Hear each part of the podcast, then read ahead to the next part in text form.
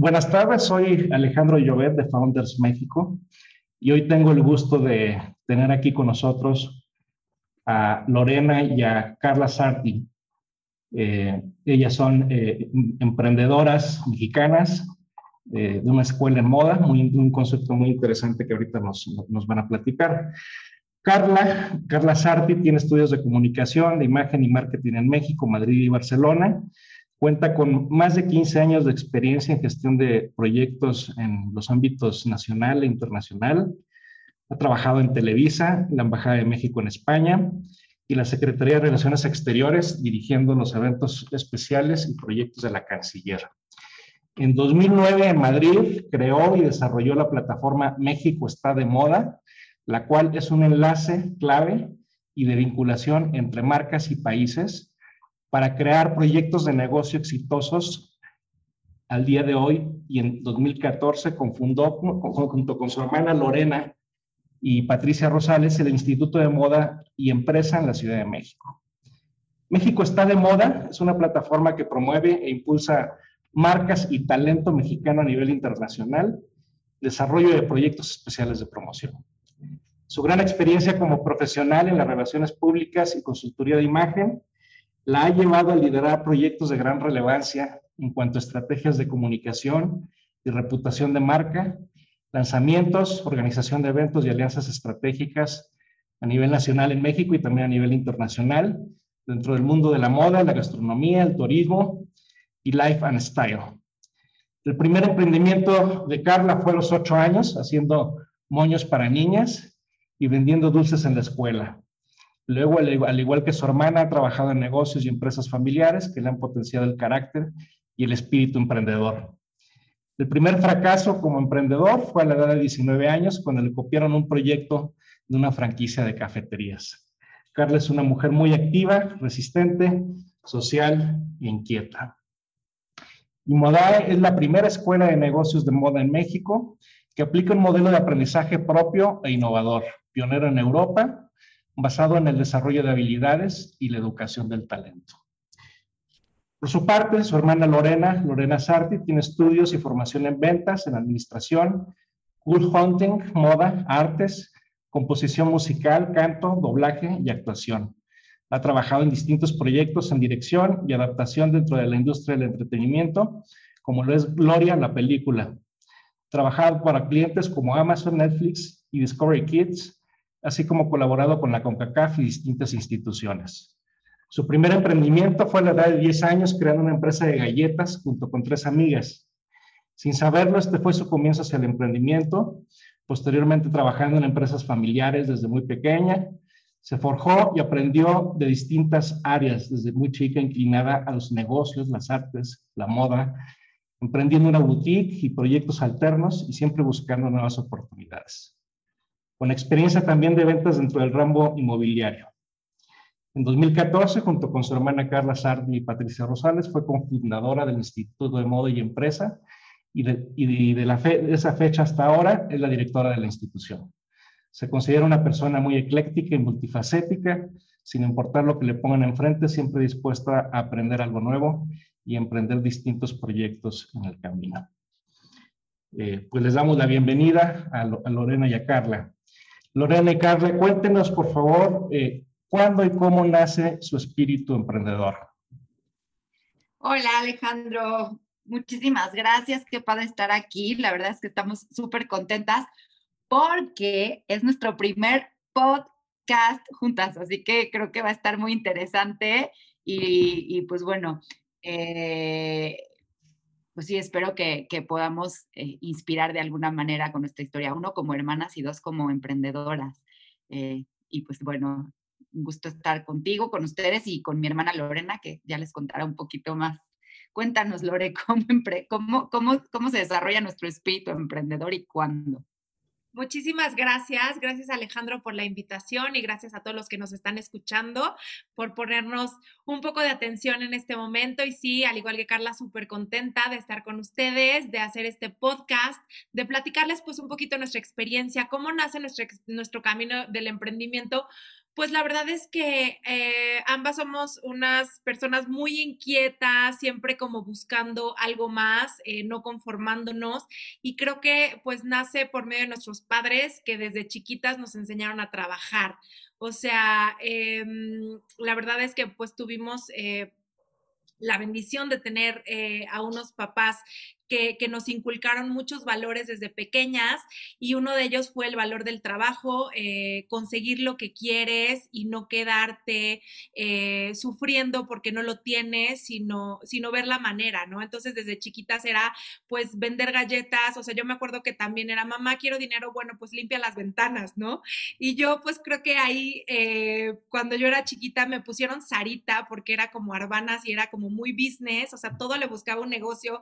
Entonces, tenía, me acuerdo que teníamos unas ventanas cuadriculadas, estas que tienen, ya sabes, como la orilla muy ochenteras, y entonces eran muchísimas ventanas. Entonces le dije, perfecto. Entonces yo empecé a contar todas las ventanas y eran, o sea, cada cuadrito lo contaba como una ventana. Entonces era negocio, o sea, yo lo veía como, como signo de pesos, ¿no? Entonces, eh, pues desde pequeña siempre buscando esas oportunidades, viajábamos y traíamos dulces o ropa para vender, este, o teníamos ropa que ya no usábamos, hacíamos venta de garage, entonces siempre pues, pues buscando em, conseguir lo que queríamos y, no quedarnos en, ah, pues no tengo o no me compraron la Barbie, la última Barbie que quería, sino que pues era, si quiero esto, trabajo para conseguirlo. Sí, fue desde muy chiquitas, muy, muy chiquitas, que también, yo creo que también el ver que nuestros papás, siendo empresarios, emprendedores, eh, viniendo también de familias eh, muy, mm, por, por, mi parte, mi mamá, eh, del abuelo por parte de mamá, era, le decían el Ciro Peraloca, era inventor y él creaba, él inventaba máquinas, maquinarias, entonces dice mi mamá que se los llevaban de un lado a otro con su emprendimiento y ahora vamos a hacer, estaban en Tabasco y vamos a hacer máquinas de procesador de... Para el plátano. Ajá. deshidratar el plátano. Y luego eh, él fue el que hizo las maquinarias para la carretera de San Juan de Ulúa. Por mi parte, eh, mi abuelo eh, paterno tuvo fábricas de, polietileno, fábrica familiar. Aparte, él fue profesor de la, del, del Politécnico de Arquitectura y fue uno de los calculistas de la Torre Latino. Y ver que nuestros papás no tenían un horario laboral, nunca crecimos con eso en nuestra, en nuestra, en nuestra casa, ¿no? Nunca crecimos con el horario de comer con tu papá la hora de la comida porque venía de la oficina y luego se volvía a la oficina y llegaba y te daba un beso. No, como que siempre estuvimos involucradas en, en sus proyectos emprendedores de alguna manera. Mi papá tuvo pizzerías, tuvimos un restaurante francés, estuvimos trabajando en el restaurante toda la familia desde meseras, reposteras, faltó la cajera, pues cajera, corte de caja, te toca. Entonces, como que un poco de todo y en esa dinámica fue en la que crecimos, ¿no? Entonces fue lo que vimos desde muy, muy chiquitas y como dice Lorena, nunca nos, pues nunca nos fomentaron el, el, o sea, nunca nos dieron todo lo que queríamos, sino nos hacían trabajar por ello. Ay, me quiero ir a Acapulco con mis amigas, ¿no? Ya más grandes, ¿no? Ah, pues sí, te, doy permiso, pero pues no tengo dinero, ¿no? Pues, ¿qué, ¿Cómo le haces? Pues haces pasteles, vendes lo que, lo que sea, ¿no? Y ahí fue donde empezamos a, a, desarrollar como nuestra, nuestra creatividad para ver qué nos inventábamos para conseguir lo que queríamos y pues era en ese entonces pues trabajar, generar, inventar, crear y creo que pues desde chiquitas fue muy, muy así, ¿no? Y esto también se lo debemos mucho a mi mamá, que fue la que nos impulsaba y nos, nos acompañaba, que si vendía Lorena con sus amigas galletas, pues ahí iba mi mamá en el coche esperando a que las niñas fueran tocando de puerta en puerta galletas. Que si yo iba a vender moños, me llevaba a las boutiques para ofrecerlos a, a las boutiques, pero ahí está, dice mi mamá, cuenta que que pues yo tenía ocho años y, entonces me llevó al centro comercial a una tienda de niños a vender los moños para niños, ¿no? Y entonces me dice, me acompaña y le digo a mi mamá en la, en la puerta, yo, no mamá, espérame aquí, ahorita vengo. Y me voy, me presento con la señora, le llevo mis moños a ver cuáles me compraba, pero pues ella siempre estuvo ahí detrás, ¿no? Impulsando nuestro micro mini emprendimiento y hasta la fecha sigue estando ahí y es como nuestra, nuestra partner eh, inspiradora e impulso más grande, ¿no? Platíquenos de, de sus primeros emprendimientos, ¿cómo fueron? Gracias, pues sí, o sea, creo que el primer emprendimiento fue solitas, bueno, cuando éramos chiquitas, como dice Carla, siempre mi mamá detrás, pero nosotras inquietas queriendo algo más y era, pues vendíamos polvorones en Navidad. Entonces, pues era llegar a un fraccionamiento y ahora sí que ten tu cajita con tus bolsitas de polvorones y como las niñas Girl Scouts que venden sus galletas en Estados Unidos, pues así era tocar de casa en casa y, vender, ¿no? Después, eh, como cuenta Car, eh, yo con, con, mis amigas eh, empezamos a vender galletas, pero pues sin saberlo ya teníamos una empresa porque al final éramos cuatro amigas y éramos Gaby, Jessie, Lore y Pili. Entonces, con las primeras eh, iniciales de nuestros nombres, le pusimos el nombre y era Gallelopi, ¿no? De galleta y tenía el nombre de todas. Entonces, ya teníamos branding, ya teníamos marca, ya teníamos, y yo sin saberlo, o sea, creo que años después fue que me di cuenta y dije, wow, pero es que o sea, yo empecé a emprender desde que no sabía que estaba emprendiendo, ¿no? O sea, como que lo, era un juego, era un, este, le ponemos nuestros nombres, este, y ahí empezó. Después, eh, pues mi papá viajaba mucho a Estados Unidos porque distribuía cosas de pesca y de campismo, entonces cuando nosotros, nosotras viajábamos con él, eh, nos encantaba la ropa, o sea, siempre nos encantaba la moda porque mi mamá siempre fomentó eso y siempre buscaba como las cosas diferentes, y entonces comprábamos cosas y cuando llegábamos a México, pues todas nuestras amigas eran así de, wow, está increíble, ¿dónde lo compraste? Y en ese entonces, pues no había tanto acceso a las cosas americanas, ¿no? Hoy en día, pues ya, ya, ya encuentras de todo, pero, pero en ese entonces, hace mucho, no quiero decir hace cuánto, pero eh, pues tenías que había muy poca gente que era la que traía ropa de Estados Unidos y todo el mundo quería la novedad. Entonces empezamos a traer ropa de Estados Unidos, este, empezamos a vender eh, ropa. Bueno, antes de eso eh, vendíamos dulces en nuestras escuelas porque tampoco había de tantos dulces americanos, de los, no sé si te acuerdas de estos chupones, de los ring pops, de los nerds, de todo eso que ahorita es lo, de lo más normal, pero antes no. Antes era como muy difícil encontrar todo esto y pues nosotros lo, lo traíamos y así empezábamos a emprender. Posteriormente yo puse una boutique eh, porque pues me gustaba mucho la moda, traía ropa de Estados Unidos, viajaba a Europa, traía ropa de Europa y ese fue, digamos, como mi, primer acercamiento también eh, con la moda eh, y bueno, pues Car que, que cuente también sus emprendimientos. Pues sí, un poco, un poco la parte en común, esa que era de, pues íbamos a Estados Unidos, comprábamos ropa o dulces y los vendíamos cada quien en, en, sus escuelas, llevábamos nuestra loncherita y vendíamos y eso fue pues muy, muy chavitas, ¿no? Y yo a los ocho empecé haciendo moños, soy muy creativa, muy, muy manual de las manualidades, entonces empecé haciendo moños para, pues para bebés y para niñas. Yo era niña, pero era para niñas más chiquitas o de mi edad, entonces hacía moños, me ponía pues como en la mesa con mi mamá, me compraba todo y yo armaba moñitos y hacía mi, pues mi cajita con todos mis moños, iba y los vendía.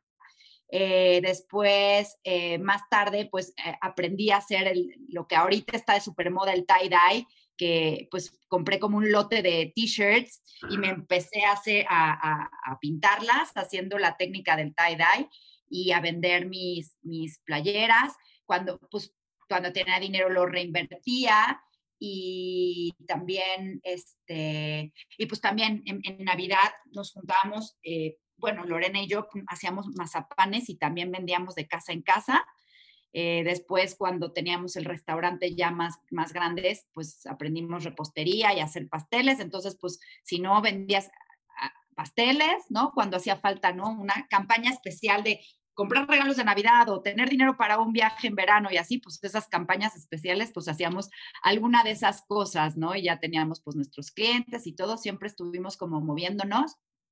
Yo me fui muy chiquita a, vivir eh, fuera eh, y siempre pues tenía la cabeza revolucionada, siempre he sido una persona muy inquieta y me fui a, vivir a, Israel y cuando regresé pues mis papás tenían en ese restaurante y había una cochera que no utilizaban. Entonces yo les dije, me prestan esa cochera, quiero poner una cafetería y un bagel shop. Los bagels no se conocían en ese entonces tampoco, es un tema muy judío. Eh, y, y, entonces, pues pues decidí que quería hacer un bagel shop, entonces le, tenía un, amigo en la universidad que de hecho me lo acabo de encontrar apenas la semana pasada y él fue como de 20 años después y, yo tenía 19 años, iba en la universidad y este, y pues sí, mis papás me prestaron esa cochera eh, para poder hacer ahí mi cafetería pequeña para llevar y el bagel shop. Y este niño era mi compañero él estudiaba em, leyes, o sea, él, estudiaba este, para abogado y, le gustó mucho mi proyecto y se quería asociar conmigo. Entonces dije, ah, bueno, perfecto. Yo ahí ya también el, tema sociedad, el tema eh, cómo vamos a hacer, ¿no? La, sociedad y cómo lo vamos a organizar. Yo también tenía 19 años, no tenía idea de, cómo era un, un tema empresarial, pero pues le dije, bueno, pues tú pones el dinero, yo pongo el lugar, el local, el concepto y vemos, nos asociamos me empecé a, topar como con conflictos de cómo le hacemos, quién sí, quién no, quién da más, quién da menos, pues yo trabajaba más, pero pues necesitaba el dinero, entonces él tenía dinero, entonces fue un poco así, entonces le dije a papá, ¿qué hago? Y me dijo, mira, te voy a sacar una cita con mi abogado, que es mi amigo, y que te asesore. Voy con el amigo, yo tenía 19 años, ya tenía mi carpeta con el proyecto, ya tenía el naming, ya tenía el logotipo, ya tenía todo, entonces le digo al, al señor, que era de la edad de mi papá, oye, pues tengo este proyecto, tengo este compañero, este amigo, pero no sé cómo hacer la sociedad, ya está esto, esto, esto, esto, y me preguntaba y me preguntaba, y, sí, ya tengo lo otro, y el nombre, y el local, y el concepto, iba a ser así, y yo pues como que muy, siempre he sido muy apasionada, ¿no? Y, vendo muy bien las, ideas porque yo soy la primera que se las compra, ¿no?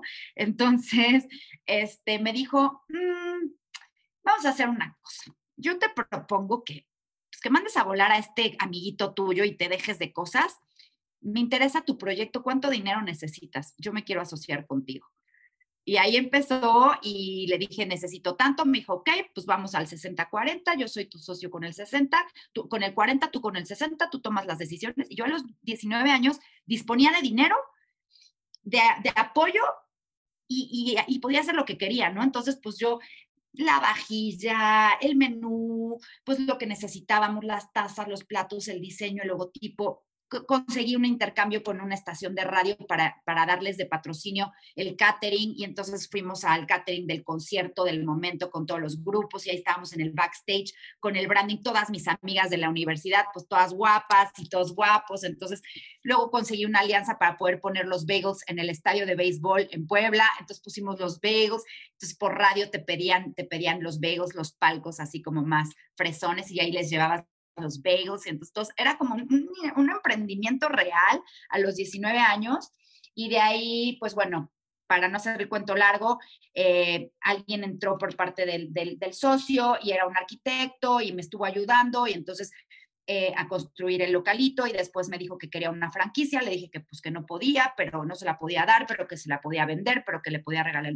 El caso es que eh, para no hacer el cuento largo, me copia todo el proyecto, con dinero lo monta en dos meses, se lleva hasta mi chef y yo todavía no abría, abría, me faltaban como un mes por abrir, por inaugurar oficialmente, pero ya llevábamos como todo un tracking de, de, de, de imagen de marca, entrevistas en el radio, este, eh, intercambios, etcétera. Y, y pues a los dos meses él lo montó con todo mi know-how y para mí fue un fracaso muy, muy, muy grande. Fue una depresión muy fuerte. Yo estaba deshecha. Eh, y eso fue lo que aprendí a los 19 años y me dijo mi mamá o mi papá, no me acuerdo, pero siempre se me va a quedar grabado, me dijo que, que quien, que quien roba, quien crea va a crear siempre y quien roba ideas va a robar ideas siempre. Y yo si me hubiera quedado ahí en, Puebla, porque era donde vivíamos en ese entonces, con esa cafetería o con unas franquicias o lo que sea, me hubiera limitado muchísimo y pues eso me dio pie para que me fuera a vivir a, Francia, de niñera, a empezar un poquito de, de, cero, ¿no? Con ese, con ese gran fracaso y con esa gran desilusión. Y yo era una niña, o sea, tenía 19 años y se me quedó siempre muy grabado, quien creaba crear siempre, quien robaba robar siempre. Después, pues más allá, después de eso, con el tiempo, yo estudié moda, lo que quería hacer. Me fui supuestamente seis meses a París y volví a los 15 años, ¿no? fui a París, luego me fui a Barcelona, luego fui a Madrid por las oportunidades que me fueron, se me fueron abriendo. Yo no, no tenía nada claro, pero lo que yo sabía es que eran las puertas que se me abrían, yo tomaba la oportunidad y hacía más cosas con lo que se me venía presentando y creé México está de moda, que es la plataforma de, de, de moda mexicana, que en su momento fue un boom porque no había una plataforma como tal hace 11 años. Fuimos pioneros, hicimos muchísimo ruido en España y pues a raíz de eso ya fue cuando, cuando volvemos a encontrarnos en el camino del emprendimiento eh, mi hermana y yo, ¿no? Porque creo que empezamos juntas y, y ahorita, y pues años después nos volvimos a juntar para, para juntar, sumar esfuerzos y pues construir y crear lo que hoy es IMODAE, el Instituto de Moda y Empresa.